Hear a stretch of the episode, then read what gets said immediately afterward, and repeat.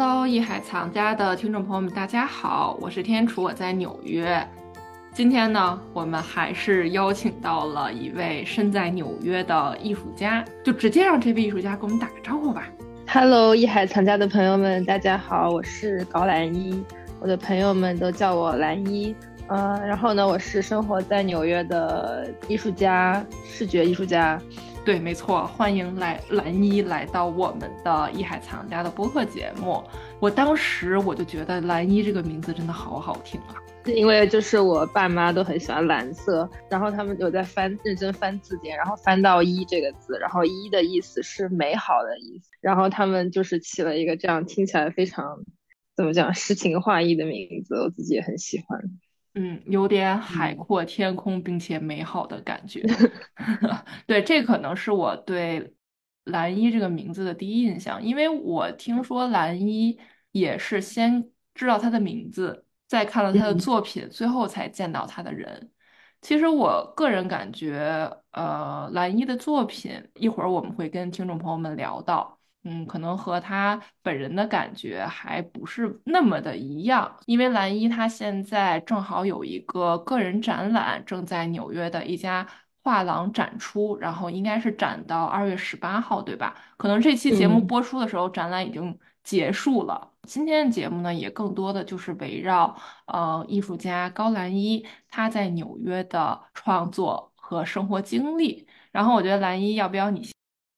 你先跟。大家介绍一下你这次的个人展览呀？这个是不是你嗯你在纽约的首个个人展览呢？对，这是我在纽约的第一个 solo show。这次我一共展出了应该是九幅作品，然后九幅作品里边，嗯，主要的一个系列就是我最近在做的呃比较大的一个系列叫 Greeting Cards 贺卡，还带了两幅。别的系列的小作品，然后我觉得这样其实是一个有点像我的一个 journey 的这种感，有有点像我一个就是创作历程里面有一些心路历程的感觉，呃，我觉得还特别好。然后呢，这个 Greeting Cards 系列主要是以三丽鸥公司的非常有名的一个卡通人物 My Melody 作为主角，对，美乐蒂这个系列的作品呢是油画和丝网印刷结合的一个手法。就是视觉上看起来会很像一张一张贺卡，就是一个非常可爱的卡通人物，然后再加上一句呃印刷的非常清晰的文字，但是这个文字有可能就是会比较的俏皮，然后可能不太像你平常买到的贺卡上会看到的一些文字，嗯，会有一些比较讽刺性的、比较女性主义的，或者是女性自我关爱的一些内容。挺有反差感，就是其实你看蓝衣贺卡系列作品的画面，就是特别可爱的这个美乐蒂小兔子的形象，是这样的。美乐蒂这个它的设定其实是个小女孩，然后呢，她头上。永远是戴了一个帽子，然后这个帽子是他最喜欢的奶奶给他缝的，就是对他来说非常的特殊。嗯，呃，美乐蒂还是个摩羯座，位置我觉得也非常的反差，就是本人也是摩羯座，就是我之前是不知道他是摩羯座的，是后来我有特地在查资料的时候才发现，就虽然我从小就喜欢他，但从来没有想过说一个卡通人物什么星座，他外表看起来就是嗯是一个非常。典型的一个社会对女孩特别期待的一个形象，比如说粉粉嫩嫩的呀，很可爱呀，然后喜欢可爱美好的事物啊，比如她喜欢玫瑰花，元素里面总是有一些草莓啊、樱桃之类这种可爱的东西。但是他同时他又是摩羯座，就是可能其实摩羯座呃会比较严肃啊，然后工作很负责认真啊，这样子一个印象，就是有一些反本身就有一些反差在里面。嗯，我听说哈，包括我周围接触的摩羯座，大部分都是工作狂，就是对工 作超级的严谨和认真。其实那如果你是摩羯座的话，你对待艺术肯定也是这样的。是，我觉得就是对我来说，其实艺术还是比较呃严肃的一个事情。虽然说可能我做的这个现在这个系列就看起来会比较呃可爱。虽然很多时候可能很多艺术家会觉得，就是说被形容自己的艺术品被形容可爱是一件可能比较受到冒犯的事情，但是现在就是我已经接受了这个事情，以及就是这个其实正好延伸到，呃，我以前做的作品可能其实会比较的激进一些，会比较的更就是激烈一些，没有那么的温柔，因为当时也是在表现很多女性主义的话题。其实我自己非常的想要遵循自己内心。喜欢的东西到底是什么，而不是说传统意义上感觉就是 fine artist 应该做的怎么样是很高级，或者说看起来一看就是很怎么说是一个风向，是被市场所接对，就是就是这样子一个那样子一个形象。然后我后来觉得我我应该试试，就是说我。遵循我自己内心我想做的东西，可能从小就一直很喜欢这种可爱的东西啊之类的，去试一下，然后发现就是做出来，我觉得我自己很舒服，然后能 get 到我作品意思的观众也会很喜欢，然后我觉得这样就够了，就是我感觉我这个发声，就是我这个的对话是可以成立的，所以我觉得还挺，对我来说，我觉得还挺喜欢的。其实我挺想补充一句的，就像你刚才说的，艺术家首先要做自己喜欢的东西。我总不能说艺术家一定要说，无论是根据比如说我预测，或者是一评人预测未来市场发展啊什么样的艺术形式会火，那么我就在我的创作过程中有意的去添加这些元素进去。我觉得这样的话会有一点那个词叫拧吧，就是他没有嗯顺从自己的内心。艺术家首先遵从内心。不要去迎合一个所谓的发展趋势啊，或者是一个潮流啊，或者是一个社会所想要艺术家去用视觉方式呈现出来的这样一个画面，这样一个创作方法。其实观者也是能看出来的，这个艺术家他到底有没有画出自己真正想画的东西。其实真的是可以通过艺术这个画面。观者和呃艺术家能产生一个情感链接，但如果说，嗯，艺术家所提供的这个情感是假的，等于这个信号它就连不上了。一开始也提到了你的贺卡系列，它的画面相对可爱嘛，但是你又提到了它的文字是相对有一点讽刺，相对有些反叛，相对有一些跟画面会有一些。反差感。既然咱们的播客节目没有办法说直接给大家呈现画面，就蓝一能不能说一下，就是这个上面的文字大概都有一些什么？可以用一两个画面去举个例子。这一次展览上的就是有一幅是美乐蒂捧着一个刚刚烘焙好的蛋糕，然后上面蛋糕是写着 “female gaze”，就是女性凝视。然后这个字是印的时候呢，是倒着印的，因为就是画面上来说是美乐蒂端着这个蛋糕，这个蛋糕是面向他的，所以是一个倒着印的。那么观众看的时候，可能第一眼并看不清这是什么东西，就是可能呃要把头转过来看。然后我也很喜欢这个小互动，就是观众要去仔细看上面写什么字。嗯。这幅的话，我觉得也是对男性凝视的一个讽刺吧，因为其实可以说是不存在女性凝视的，因为女性不会去凝视别人，女性的视线是我觉得是平平等的，是平视的，而不是呃 male gaze 是一个往下去去这样子看的一个这种视角，而且当时我也觉得就是说 female gaze 是一个虚构的东西，所以就是我可能在 baking 这个东西，我在烘焙这个东西。的这种感觉比较强烈的反差感。然后你刚才提到了一点，就是其实你的那个字儿，首先它有这个反印，对吧？嗯，这种反印的效果，包括有的时候还会呃围绕在这个美乐蒂的旁边。真的，我当时去看你这些作品的时候，我这个脑袋呀，真的，一进去这个展览，看到蓝一的作品，你你没办法下意识的反应就是，哇塞，这些卡通形象，这个小兔子，这个美乐蒂。哇，真的好可爱！但是当你走进这幅作品，仔细去看上面的细节，会看到这些文字，你的脑袋会不自觉的跟着这跟着他安排的这个文字的，呃，就是写到哪儿，因为它不是一个直的嘛，所以你的脑袋就得到处转，去想办法用一个舒服的姿势去把这个话这一段话一句话给读完，等于展出了七八件作品吧。我的脑袋基本上就是，只要上面有字儿的，我的脑袋基本上就是在那转来转去啊。从 展厅出来，我感觉我颈椎都好了，很好，有一些保健的功效。然后其实呃，一些内容是比较反差，尤其是我这个系列早期的一些作品，但是也现在就是有更多的一些它没有可能没有那么大反差，它的内容可能更加的。柔软，更加的就是温馨，就是有一种偏向女性自我关爱的这样子一个内容和风格吧。大家可能会看到不一样的内容。这一个转变的过程是否也跟你个人的经历有关系呢？是，我觉得这个肯定就是每个艺术家他创作不同时期的东西，然后他会随着他的心情，然后随着他最近看了些什么，然后想表达些什么，最主要，然后去我觉得做到一些改变。嗯，最近的作品是呃我的生活让我感觉到了更多的爱，更多的包容，这样子的一些反应吧，我觉得。既然提到了美乐蒂，那么多卡通形象，一眼就看到了美乐蒂呢，就把它起码作为这一系列的创作主题。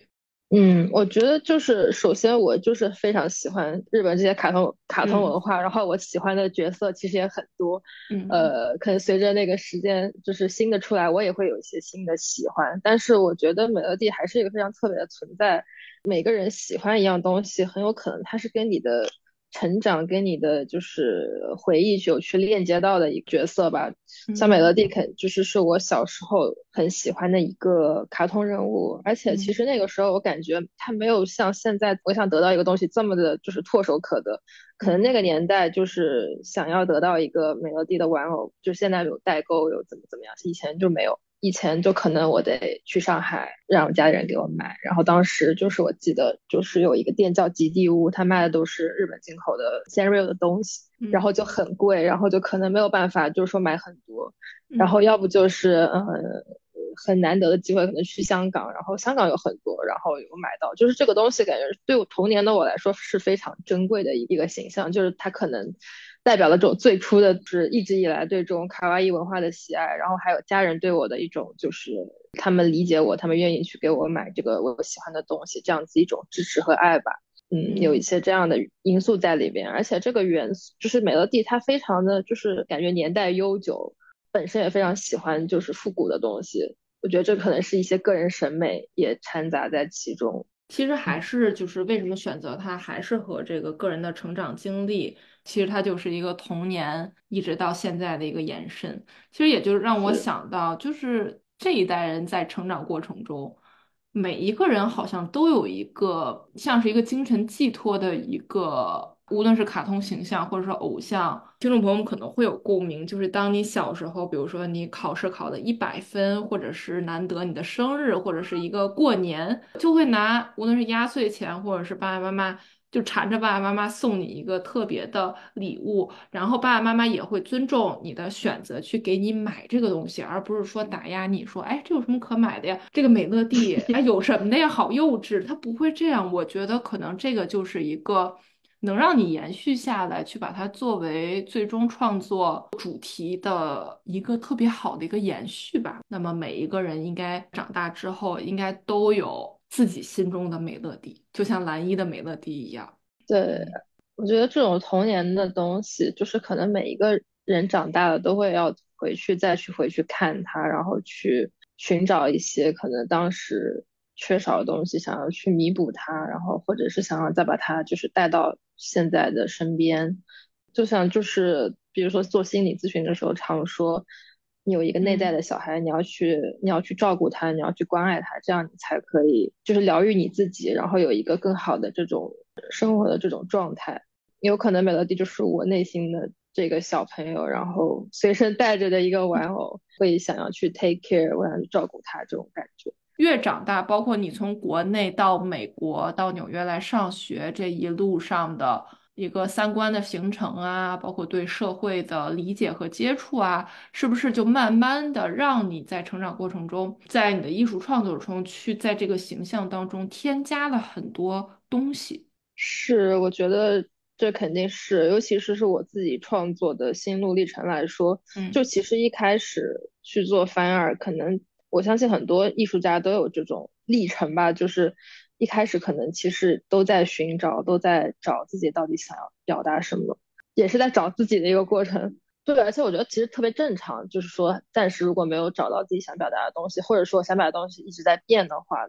都很正常。我自己，尤其是说刚刚也有提到我的作品，这么多年来一直都在讲女性主义，然后为什么从一个非常激进的状态，然后到一个非常柔软的状态。我会感觉，对现在的我来说，我从最开始的就是去抨击，然后去愤怒。我觉得，当然，我觉得这个还是一个非常必要的过程。就是直到现在的我，我更加想要去关爱，就是女性同胞，然后更加关爱，就是我这个 community 大家的这种不管是心理状态还是各种状态也好，就是我自己有一个这样子的改变，所以我的作品好像也随着这个有了很多的这种变化。我觉得你刚刚有提到一个，我觉得也很有感触，就是说艺术家要去表达自己真正喜欢的东西这件事情。我以前刚开始做艺术的时候，呃，我也在找的时候，其实当时呃，我的老师或者说我的观众给我的反馈，其实大家有的时候经常会非常的 confuse，可能呃，因为他们也不确定为什么我要表达这个东西。但是有一天我就是我去看到一些别的作品，然后真的打动到我，我。我才发现，原来就是说是自己从自己的经历，从自己最内心深处挖出来的这种，不管是痛苦也好，还是别的情感也好，就是能够打动自己的，才有真的有可能打动别人。就这个东西，我觉得特别有感触，因为反应会很明显。就是当你表达了自己能够表达自己的东西之后，别然后你的观众给你的反应就是很明显，打动自己的东西才能去打动别人。这一次个展也开了小半个月了吧？特别想问问，有没有观众会给你一些反馈，或者说会在你的作品前面给给出你一些反应？呃，其实我觉得会非常的明显，就是当我的观众跟我的作品有 connection 是有连接的时候，我都不需要多说什么，他们就可以感受到，就是我想要表达这种意思。就是我不知道是跟我可能呃有这种不管是审美啊还是经历上的这种共鸣的观众，他们就是真的我都不用说什么，他们能感觉到。尤其是还有一个国外的小姐姐，她写了一个展览评论的文章，然后我有去看，真的就是我跟她完全没有聊天，但她写的呃内容，我觉得还挺表挺是我想表达的那种意思。有的时候人和人之间就是链接很神奇，就你你俩都没聊过天，但是可能你们就可以在一些情感上得得到一些共鸣。就是每当看到说，呃，观众真正的去走进这个艺术家的展览，去了解这个艺术家的东西，好像都不需要什么，我一定要怎么跟你特别 promote 或者怎么疯狂介绍这个展览这个作品，好像一下子，只要你能 get 到，你就能 get 到。嗯，包括可能我们平常在看我在看别的艺术家作品的时候，也会有这种感觉。所以其实后来我就不是很 care，就是说如果有观众对我的作品他就是没有那么喜欢，我觉得完全可以理解，就很正常。因为每个艺术家的观众都可能不是说不可能是说所有的人，嗯，就是 我我理解了，所以我的我觉得我创作艺术的这种心态也会更好。嗯，因为艺术是一个很主观的东西，不用说一定要达成一个特别统一的审美。如果你不喜欢的话，你就你也可以就不再去看它了。所以我觉得大家也不用说一定要跟着主流走，或者一定要去附和别人，或者去附和一个权威人士的审美。我觉得这个是完全没有必要的。只要你喜欢，对于你来说，它就是好的艺术。是是的。你是艺术家本身之外，其实你在看别人作品的时候，你刚才也提到了嘛？那有没有什么，就是包括你在纽约学习生活这么久啊，就有没有什么你特别喜欢的艺术家，或者这些艺术家，无论是他们的创作，或者是他们的精神，会给你带来一些灵感？就是有没有这样的艺术家呀？呃，我有特别喜欢的一些艺术家，比如说 Louis Bourgeois，呃，Sophie Calle。然后是他是一个法国的艺术家，尤其是 Sophie 他的作品，他实际是做 installation 比较多，但他的作品经常会去组合，就是文字和图像，然后这样子的感觉，就是其实我一直很喜欢，就是有这种文字的这种作品。然后他有一个系列的作品，我有非常的就是当时呃本科的时候看到，非常的感动。然后这个系列作品叫 The Blind，怎么说是失明？呃，失明的人。这样应该是这个，就是翻译成中文应该这样。这个作品就是他有去跟那个巴黎呃盲人研究所的人沟通，然后去想要跟这些盲人去谈论关于美的话题，拍摄就是他采访的每一个人，然后跟他们聊嘛，然后最后就是作品呈现出来的，就是每一个人他都有一个小 set，然后这个 set 就是这呃这位盲人的照片，还有他认为美的东西的照片和他是怎么形容美的，呃这样子一个。Installation 吧，就是一个一个系列，对，就是对你的作品也产生了影影响，因为毕竟你也是把文字去融入到呃创作之中嘛。对，我觉得就是在看作品的时候，有，文字可以读，其实是一个很光从光看只有画面的油画来说，是一个比较不不同的体验嘛。所以，也许我的作品也可以称之为 installation，不光是 painting。然后，Louis Bourgeois 他就是大家应该就是也都知道他，因为比较有名，尤其是他的蜘蛛的这个巨型的雕塑，个人也非常喜欢他的一些比较亲密的、比较。柔软的作品，就是他有用一些布料，然后有一些衣服去做的一些小的装置作品，就是尤其是作为女性观众来说，我觉得会非常的跟这个艺术家会感到非常的亲密，就是我好像看到了他真实的生活，因为他会用他旧的衣服拿出来做作品，然后我就感觉我可以，我可以感觉到他的，不管是就是他的气息，还是他的这种生活的这种状态，我觉得会有一些连接性。他之前还有一些就是编就是织布的作品，然后就是用编用织布去呈现画面，然后也是会配有文字，就是有一点像这种小诗的这种感觉，这种散文散文加小诗那种感觉，就是你读着他的故事，在画面上读着他的故事，结合文字和画面，就是你感觉你在读一个小人书，但是非常的亲密，你就能够进入到他的这个思想里去的这种感觉，就是他的作品的审美。我觉得跟我的审美也非常的接近，我会很喜欢。就是尤其是之前他有在，而且前年嘛，在 Met 展过他的 painting，就是大家可能看的比较少，就是他的就是油画，然后也是很其实挺怪诞的，然后可能有一些看起来像怪物一样的角色在里面，然后还有就是建筑，经常就是在他别的作品系列里面会出现。呃，我觉得这是有去表达他跟他家庭的关系的这个这样子的象征物。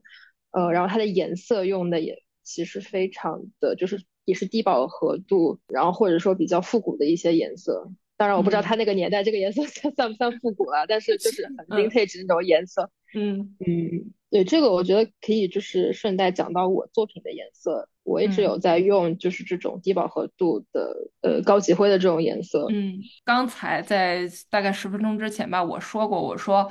可能你刚走进展呃这个展览去看蓝衣作品的时候，可能会觉得是糖果色，因为确实就画都挂在一个空间里，给人你的第一感觉的确是。但是真的，当你走进了之后，你发现，哎，这种糖果色它会给你一种褪了色的感觉。我觉得这可能就像你，就是你现在说的这个低饱和度。对对对，就是反正它有一种褪色的感觉，因为它其实很像是一个从记忆里面或者从什么我的脑子里面挖出来的一个东西，然后它其实是有一些褪色的。当然这个也我觉得也是就是有结合我的个人审美，就是我喜欢这种色调的东西。我当时看到贺卡就这一系列名称的时候，好像就有种恍然大悟的感觉，就是为什么它会有这种淡淡的，不是那种。贼鲜亮的那种糖果色，而是褪色的感觉，就仿佛它是一个已经寄出了，从很远的地方把这张贺卡寄到你手里。明信片嘛，它没有一个信封的。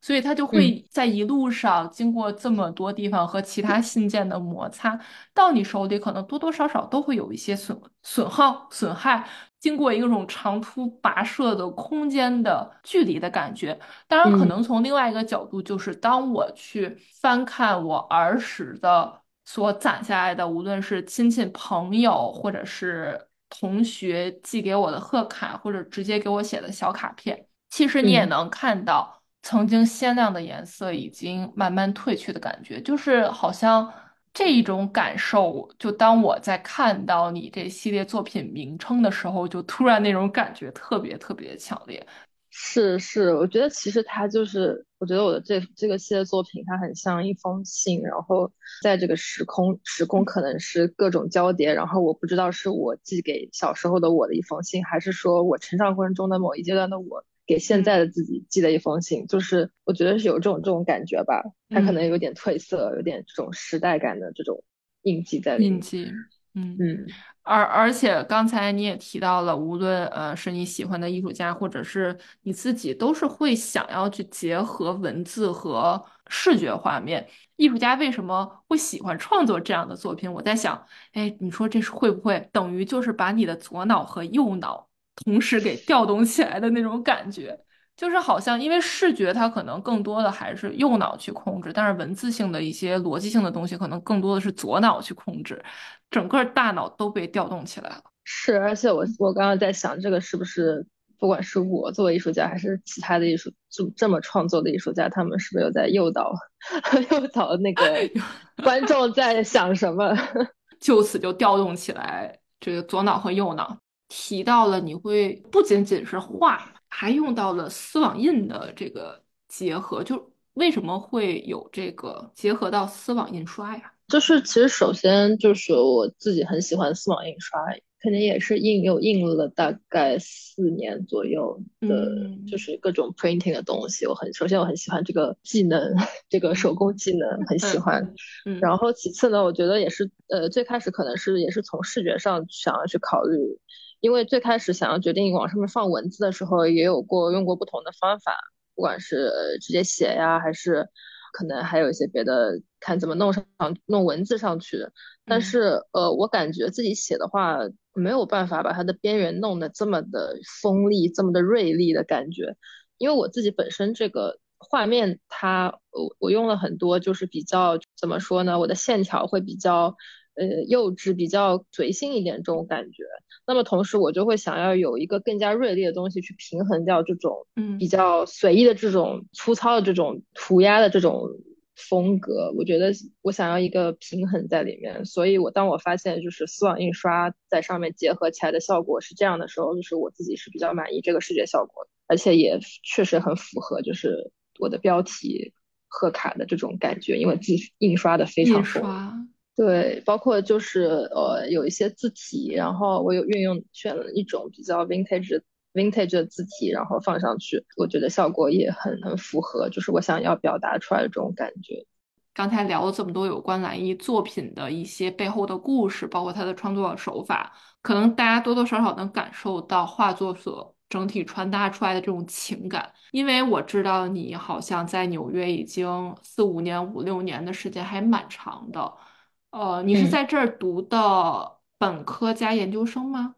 对，然后就是其实是这样，我在国内已经读过一个专业，然后它是室内设计，然后毕业了之后呢，我在国内有工作了四五年，然后有一次有机会来纽约玩了两三个月，然后当时就是算是一个深度游吧，然后后来才决定过来念呃念书，然后我当时觉得。纯艺，我觉得得从本科开始念，所以我是又读了一个本科加一个研究生。那我挺好奇的，你来玩了两三个月，是什么哪个点就触动到你，放弃了原本在国内还比较好、比较稳定的一个工作，而选择出来想要读纯艺，想要去做一名艺术家？就是可能我没有办法描述的非常详细，就是我尽量描述一下。嗯，好。首先这边的。呃，当时有在跟朋友了解这边的呃艺术学校在教些什么，嗯，呃，那么我会发现跟当时我在国内学的很不一样，然后包括这边的氛围就是怎么说呢，确实很不一样，嗯，然后当时也是看了很多纽约的呃博物馆和画廊。然后发现这边就是这种海量的资源和对艺术特别友好的这种氛围，就是而且包括就是你在街上随便走，你都能在街上可能看到个小艺术品，就是什么小画儿在地上啊什么的。就当时对我来说，我觉得很有吸引力，就是反正还挺喜欢纽约，特别喜欢纽约。这个气候我也很喜欢，呃，我是江南人士，我们那边就是很潮湿，然后很阴冷，冬天这边虽然也很冷，但是就是很干燥。分明。对，哦，我很喜欢这种四季分明的感觉，你说的很对，我也喜欢这种干燥，嗯，这样我的头发不会再炸毛，我觉得我很喜欢。就刚才你说那段那段话的时候，我特别想补充一句：纽约真的遍地都是艺术。不同类型的艺术存在在不同的时间、不同的地点、不同的时间和空间当中。我觉得这一点也是我离不开纽约的一个原因，就是我觉得这点真的太神奇了，就怪不得大家真的都想往纽约跑，就尤其是做呃艺术文化行业的，因为这里的内容真的太丰富了。对，我觉得这个真的很难用就是语言去语言去形容自己去感受，而且其实我。对纽对纽约第一印象其实挺差的。我在呃上海生活了可能八九年，我是非常喜欢上海，因为就是很干净，然后怎么说呢，就一切都是如此的井井有条，就是包括地铁，地铁很干净，还有那个门，然后时间很准点。就是当时刚来纽约的时候，那个我第一次坐地铁，然后那个地铁就把我送去了一个根本就不在那个他应该去的站的一个站，我就很真的很无语，就是我很崩溃。对，而且觉得哇纽约好脏，然后有点害怕，可能感觉有点乱什么，但真的就是呃待了一段时间之后，我就我就会感觉到这个城市的魅力。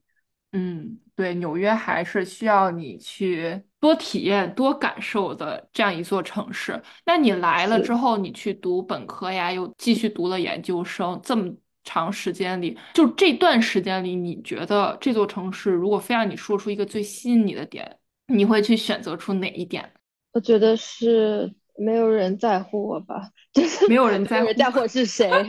对，所以就是我我可以做我想要做的事情。就是可以撒开花儿来的做自己。就在这里，好像没有一个，就没有人去 judge 你，没有人去对你评头论足。你做什么，在这个城市里都是有你施展拳脚的小小一方空间。是，然后我觉得我最大的收获其实是，呃，我很多年前在一个理发店看到一本独立杂志，它的封面上写了一段话，就是说，如果你想要真正的成为纽约人，那么你必须就是真真真诚的面对真实的自己。然后我当时半知半解的感觉，然后我现在我感觉就是非常的理解这句话。就是我觉得我现在纽约的这么多年最大的收获是，我觉得我在寻找真实的自己是什么。我觉得我现在就是，我觉得我很真实，我觉得我我可以去面对这些，我到底是怎样子一个人，然后我勇于去表达，我可以去畅所欲言。我觉得就是我很开心，我找到了就是这一块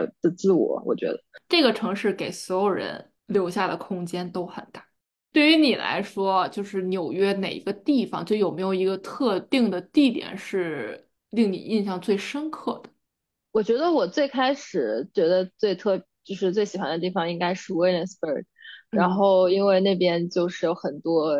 有趣的小店呐，然后有很漂亮，在那个河边上，包括就是这一部分这一区也有很多那种，包括就是到现呃延伸到就是东 Williamsburg 到 Bushwick，就是有很多的艺术家的 studio 啊，然后一些比较。呃，小的画廊，然后就就是我觉得看这些就是跟呃 Chelsea 大画廊比起来会会很不一样，就是你可以看到很多很呃新鲜的，然后很鲜活的东西，他们可能不一定要被这个市场所认可，但是他们有在表达自己呃想要表达的东西，呃，然后我有我是住在就是 Upper East 住了很长一段时间，上东区。对，然后我觉得那边的气氛又不太一样，就感觉非常的 养老社区，因为就整个 community 很多都是老年人，然后老千。家对，或者是家庭为单位的这样，就是那边的画也有很多画廊，然后就会更加的经典一些。就是我觉得对于就是陶冶情操啊，然后这种提高美商，我觉得就是是一个很不错的地方，尤其是 Matt，就是你说。一直有不同的新的特展在里面，就永远都看不完，每次去都好累，因为就是 东西看的好多，也很喜欢。然后那旁边就是中央公园，然后天气好的时候在里边待着，我觉得很舒服，散散步呀，或者是在草坪上晒晒太阳什么觉得是一个很很纽约的生活。但我现在的话，我也很喜欢 Greenpoint Bushwick 这边，因为我 studio 现在就在我的工作室，现在就在 Bushwick，嗯，然后。这边就是感觉非常艺术家野蛮生长的地方，然后，呃，有的时候会发现，偶尔会发现一个一些那种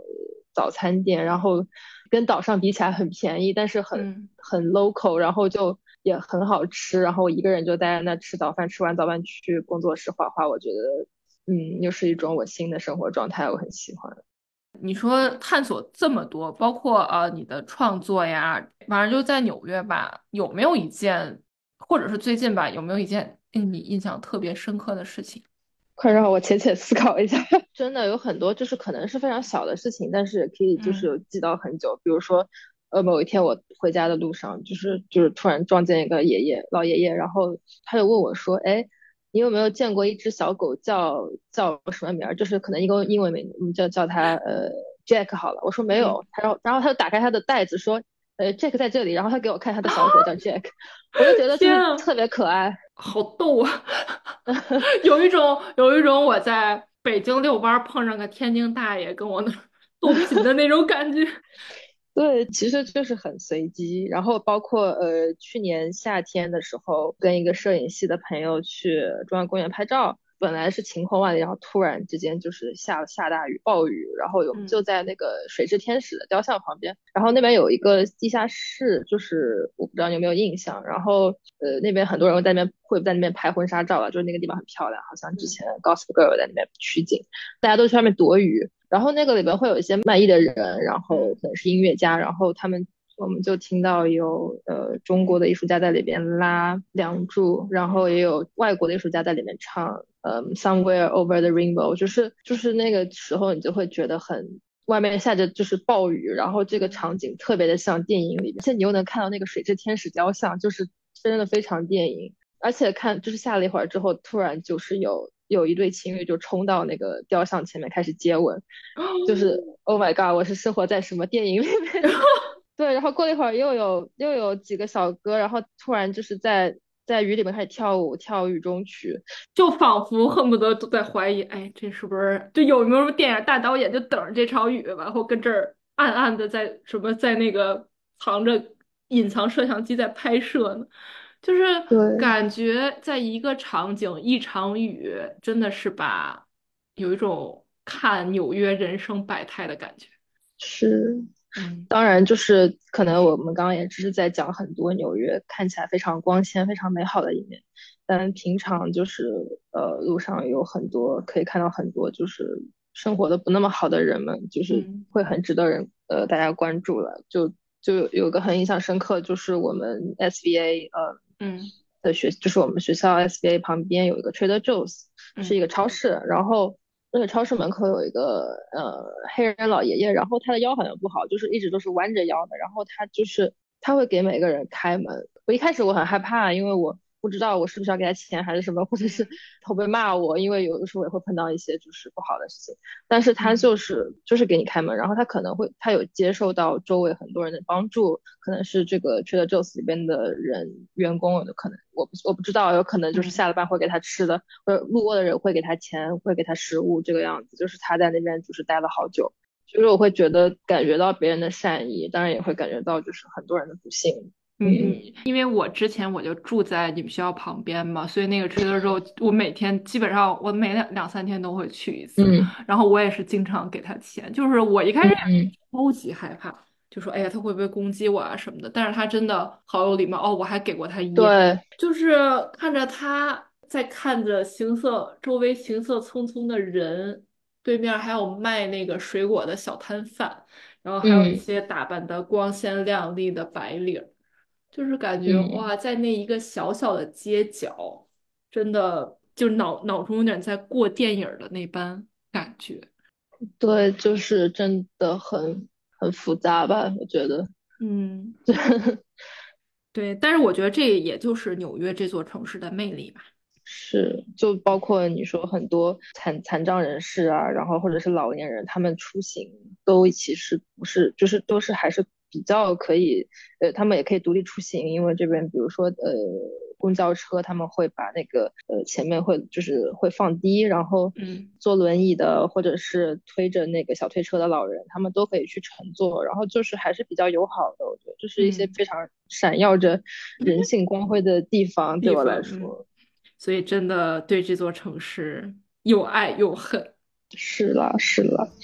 嗯。然后今天跟蓝一聊的也特别开心，然后也特别感谢蓝一能做客我们艺海藏家的播客节目。谢谢天楚，我觉得跟你聊天特别开心。嗯，今天也是讲了很多，谢谢艺海藏家的听众们，听我们两个 唠。